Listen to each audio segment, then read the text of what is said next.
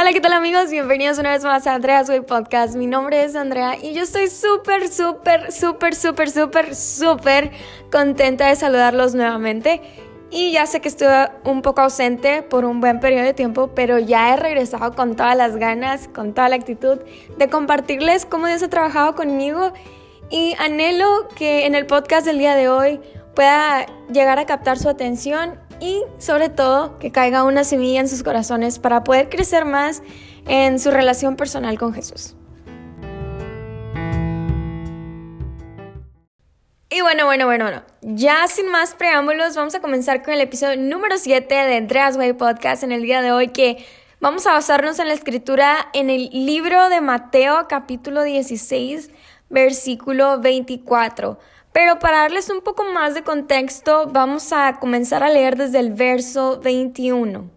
Dice a partir del versículo 21, desde entonces comenzó Jesús a declarar a sus discípulos que le era necesario ir a Jerusalén y padecer mucho de los ancianos, de los principales sacerdotes y de los escribas, y ser muerto y resucitar al tercer día. Entonces Pedro, tomándolo aparte, comenzó a reconvenirle diciendo, Señor, ten compasión de ti, en ninguna manera esto te acontezca. Pero él, volviéndose, dijo a Pedro, Quítate de delante de mí, Satanás, que me eres tropiezo, porque no pones la mira en las cosas de Dios, sino en las de los hombres. Y ¡auch! Una plática un poco incómoda y fuerte entre Jesús y Pedro, ya que aquí vemos que Jesús comienza a expresarles que pues era necesario tener que padecer ante los fariseos, los ancianos y bueno, entre paréntesis los religiosos que tenían un corazón muy muy duro. Ante esta situación, Pedro intenta convencerlo pues de que no fuera así. Me imagino a Pedro así como que, Señor, pero ¿cómo vas a hacer eso? O sea, ¿cómo que vas a sufrir? ¿No habrá alguna otra cosa que pues que se pueda hacer para que esto no te tenga que pasar? Y me imagino a Jesús como, como, con una actitud de que, pero ¿qué le sucede a este hombre? Y me imagino así de que Jesús de que, Pedro, solo me está haciendo un estorbo para que yo llegue a cumplir lo que mi padre me dijo que hiciera. No estás viendo lo que importa, estás viendo solo lo terrenal, más no lo que es eterno. Y ya sabemos un poco que, pues Pedro era un hombre que podía llegar a ser muchas veces imprudente. Y bueno, creo que aquí es un claro ejemplo de la de los arranques que podía llegar a tener pues Pedro. Entonces, ahora que ya sabemos esto, vamos a comenzar con el texto en el que me voy a basar en el día de hoy. Y voy a leer el texto de la nueva versión internacional. Y dice Mateo 16, 24. Si alguien quiere ser mi discípulo, tiene que negarse a sí mismo, tomar su cruz y seguirme, porque el que quiera salvar su vida, la perderá, pero el que pierda su vida por mi causa, la encontrará. ¿De qué sirve ganar el mundo entero si se pierde la vida? ¿O qué se puede dar a cambio de la vida? Porque el Hijo del Hombre ha de venir en la gloria de su Padre con sus ángeles, y entonces recompensará a cada persona según lo que haya hecho. Les aseguro que algunos de los que aquí presenten no sufrirán la muerte sin antes haber visto al Hijo del Hombre llegar en su reino. En otra versión, el Mateo 16:24 dice, si ustedes quieren ser mis discípulos, y me llama la atención que no les dijo, ustedes tienen que ser mis discípulos, porque Recordemos que el Señor es un caballero y no va a hacer nada que tú no le permitas. No va a dar entrada a algo, a algún lugar en donde Él no es bien recibido. Sino que les dijo, si ustedes quieren, y querer significa tener el deseo, tener la voluntad o tener la intención. Porque el querer seguir a Jesús es una decisión propia, ¿cierto? Dice, si ustedes quieren ser mis discípulos, tienen que olvidarse, ahora sí les dice tienen que, porque tener significa que tienes pertenencia de algo a alguien. Tienen que olvidarse de hacer su propia voluntad. Tienen que estar dispuestos a cargar su cruz, que es el título del episodio del día de hoy. Y cargar su cruz significa estar dispuestos a sufrir las burlas y el desprecio de la gente que no cree en Dios, porque aceptémoslos, es aceptémoslo. Es muy difícil cuando tú como joven, tú como joven adulto también estás caminando en la fe, entras a esta nueva dimensión y empiezas a caminar los pasos y a, seguir el camino de Jesús, es totalmente distinto a tu vida anterior, a cuando no lo contemplabas, a cuando no te interesaba tenerlo en tu vida ni hacer las cosas para agradarle, ni para ser mejor, para ser para intentar mostrar un pequeño destello de él en tu vida y poder impactar a los demás. Es súper distinto y es súper difícil poder hacer esto ya que te enfrentas a que pierdes amigos, pierdes, eh, pues pierdes amigos, puedes perder también comunicación con personas que son realmente importantes para ti, personas que amas, tienes la presión de la sociedad sobre ti, de que te juzgan, de que te apuntan, de que eres un fanático, de que esto no existe, de que estás basando tus ideas y estás caminando sobre una fantasía, sobre algo irreal, es súper difícil. Y aquí el Señor nos dice que todo eso lo tenemos que tener en mente.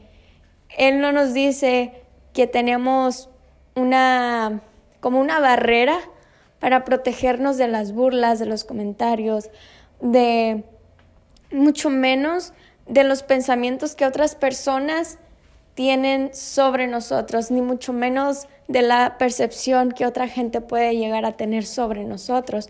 Entonces el Señor aquí claramente nos está diciendo que tenemos que estar dispuestos a sufrir esas, esa clase de cosas. Y después dice, tienen que estar dispuestos a cargar su cruz y a hacer lo que yo les diga. Después en el 25 dice, si solo les preocupa salvar su vida, la van a perder. Aquí lo que nos, lo que nos quiere decir Jesús es que si tu enfoque está únicamente en lo físico, en lo que puedas o no hacer, en los placeres o básicamente en, en el, digo yo una frase que it's more about your needs than your wants. Es más sobre lo que necesitas que sobre lo que tú quieres, porque muchas veces lo que tú quieres no es lo mejor para ti. Y si te enfocas más en esto, en esta vida terrenal, mm, vas a descuidar tu vida eterna, vas a olvidarte de que existe una vida más allá de lo que ahorita podemos ver y la vas a descuidar y vas, vas a poner en segundo plano, en tercer plano, en el cuarto plano, hasta que en algún día ya la vida, la vida eterna no va a ser algo que a ti te preocupe. Y pues al solo vivir para esta vida física, estás perdiendo tu pase a la vida eterna. ¿Y cuál es ese pase? ¿Cuál es ese cuponcito para poder vivir una vida eterna? Es Jesús, es a través de Jesús, porque dice su palabra que nadie llega al Padre si no es por medio de Él. Y ahí mismo en el versículo 25, después de que te dice todas estas cosas que si quieres estar encerrado y solamente ver lo terrenal, vas a perder tu vida eterna, pero pero el que pierda su vida terrenal, su vida física por mi causa, vas a encontrar la vida eterna. La causa de Jesús eh, la encontramos claramente en Lucas 4:18 y lo voy a parafrasear. Dice que la causa de Jesús es dar buenas nuevas a los pobres, sanar a los quebrantados de corazón, apregonar libertad a los cautivos y dar vista a los ciegos y a poner en libertad a los oprimidos. Wow, esto es totalmente contrario a lo que el mundo te ofrece, ¿cierto? Hay un poema que me encanta que dice, no entiendo a Jesús.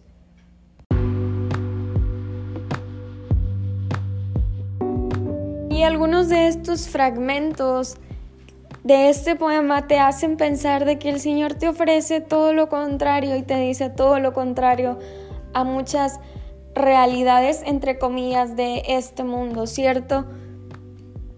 Porque te dice el Señor muchas veces, necesito que me sirves y es cuando tú menos quieres servir. Tú tienes miedo, tienes ansiedad, tienes depresión, tienes pensamientos, tienes inseguridades y el Señor te dice, ánimo, el gozo del Señor es tu fortaleza. Quieres ir y soltar toda tu ira hacia aquella persona que te ofendió, pero el Señor te dice, necesitas poner la otra mejilla, quieres venganza, recuerdas aquello que alguien te dijo, que alguien te hizo, cómo te hirieron y el Señor te dice, perdona, bendice a los que te maldicen.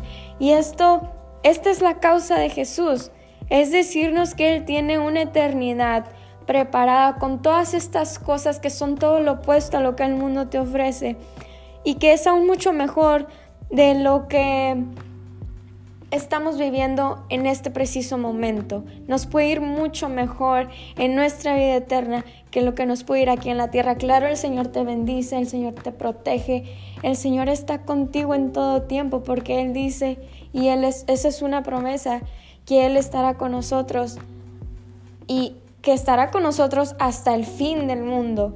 Y Él nos dice esto en su palabra, quiere decirnos que eh, aún existe la pureza y que hay arrepentimiento. Y más que hay arrepentimiento, existe quien perdone ese arrepentimiento, porque Él lo promete.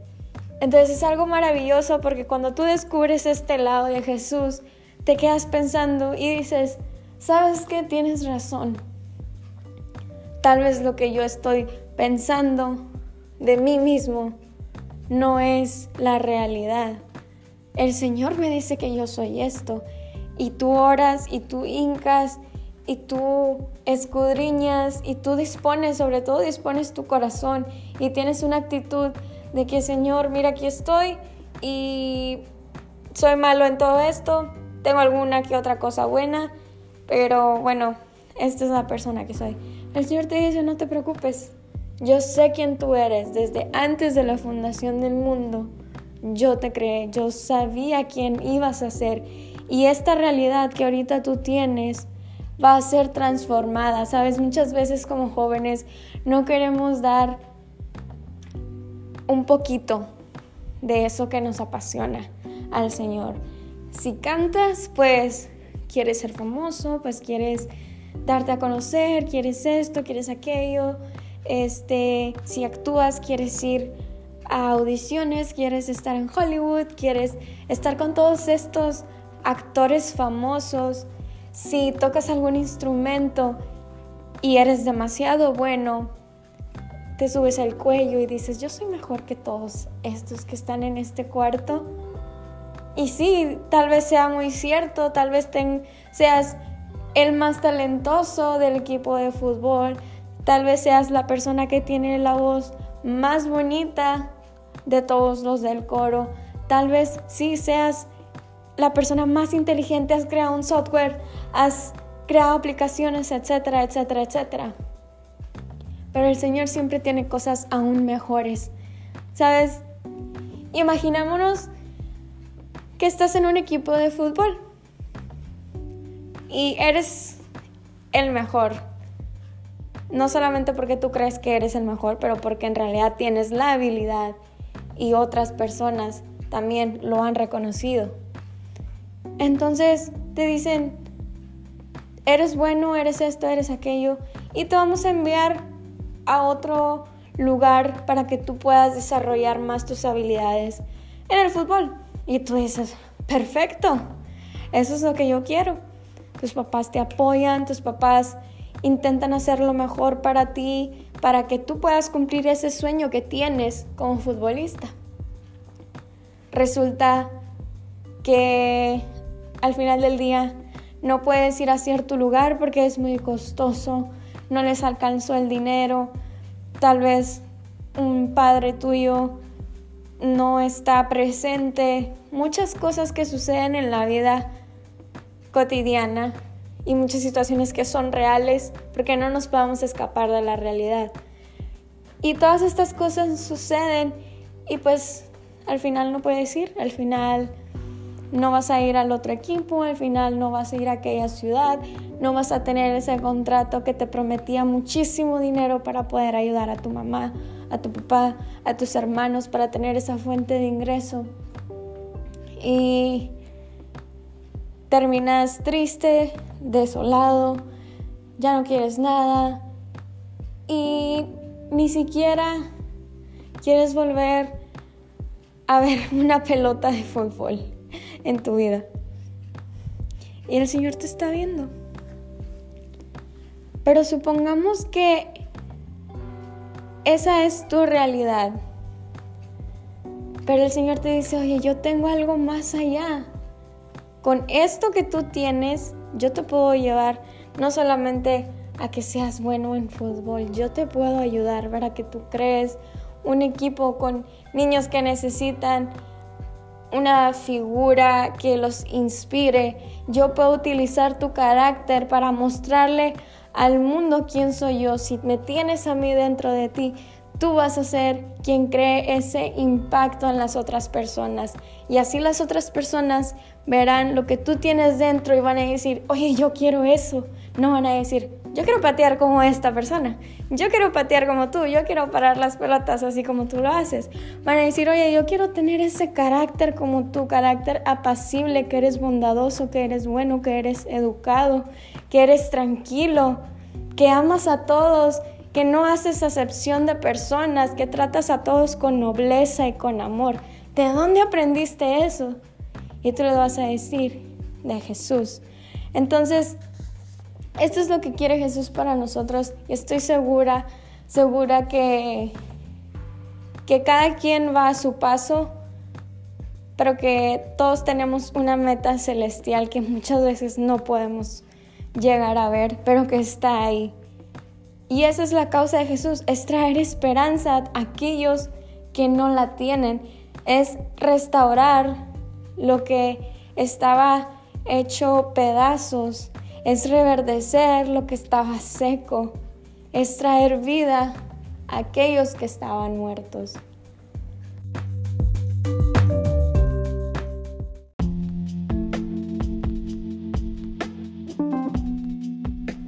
Y todo esto lo puedes experimentar porque como dice la portada, tome su cruz y sígame. El que quiera seguirme, tome su cruz y sígame. Toma todo esto que te está sucediendo y decide seguir a Jesús hoy, ahora que puede ser hallado, ahora que aún existe tiempo de arrepentimiento, ahora que aún estamos en tiempo de gracia, ahora que existen comunidades que hay muchísimos jóvenes muy, muy activos en las obras del Señor. Y cuando hablo de las obras del Señor no es solamente postear que eres cristiano, postear versículos bíblicos, ir al servicio de jóvenes cada sábado o cantar y levantar tus manos el domingo en la iglesia, sino tomar la cruz de Jesús y seguirlo y decir, Señor, aquí estoy, me entrego a ti, haz conmigo lo que tú quieras. Así igual que ese canto que dice, Tómame en tus brazos, Cristo, toma mi vida, te la entrego y haz de mí lo que tú quieras. Tómame, aquí estoy. Esa es mi oración para ti en el día de hoy.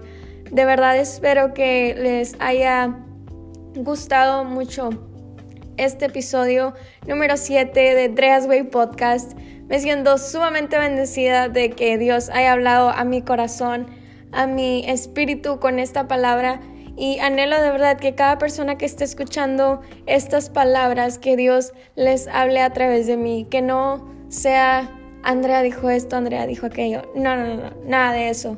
Es por pura gracia y sé que es Dios el que quiere hablar a sus vidas. Así que sin más que decir, yo me despido. Este fue el episodio número 7 de Andreas Way Podcast. Tome su cruz y sígame.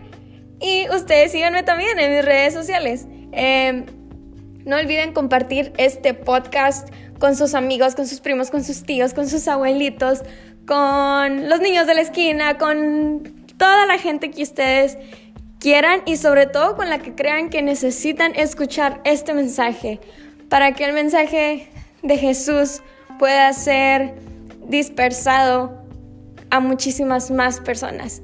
Y pues bueno, me estarán escuchando en el episodio número 8 de Way Podcast. Yo les envío un abrazo enorme y hasta la próxima.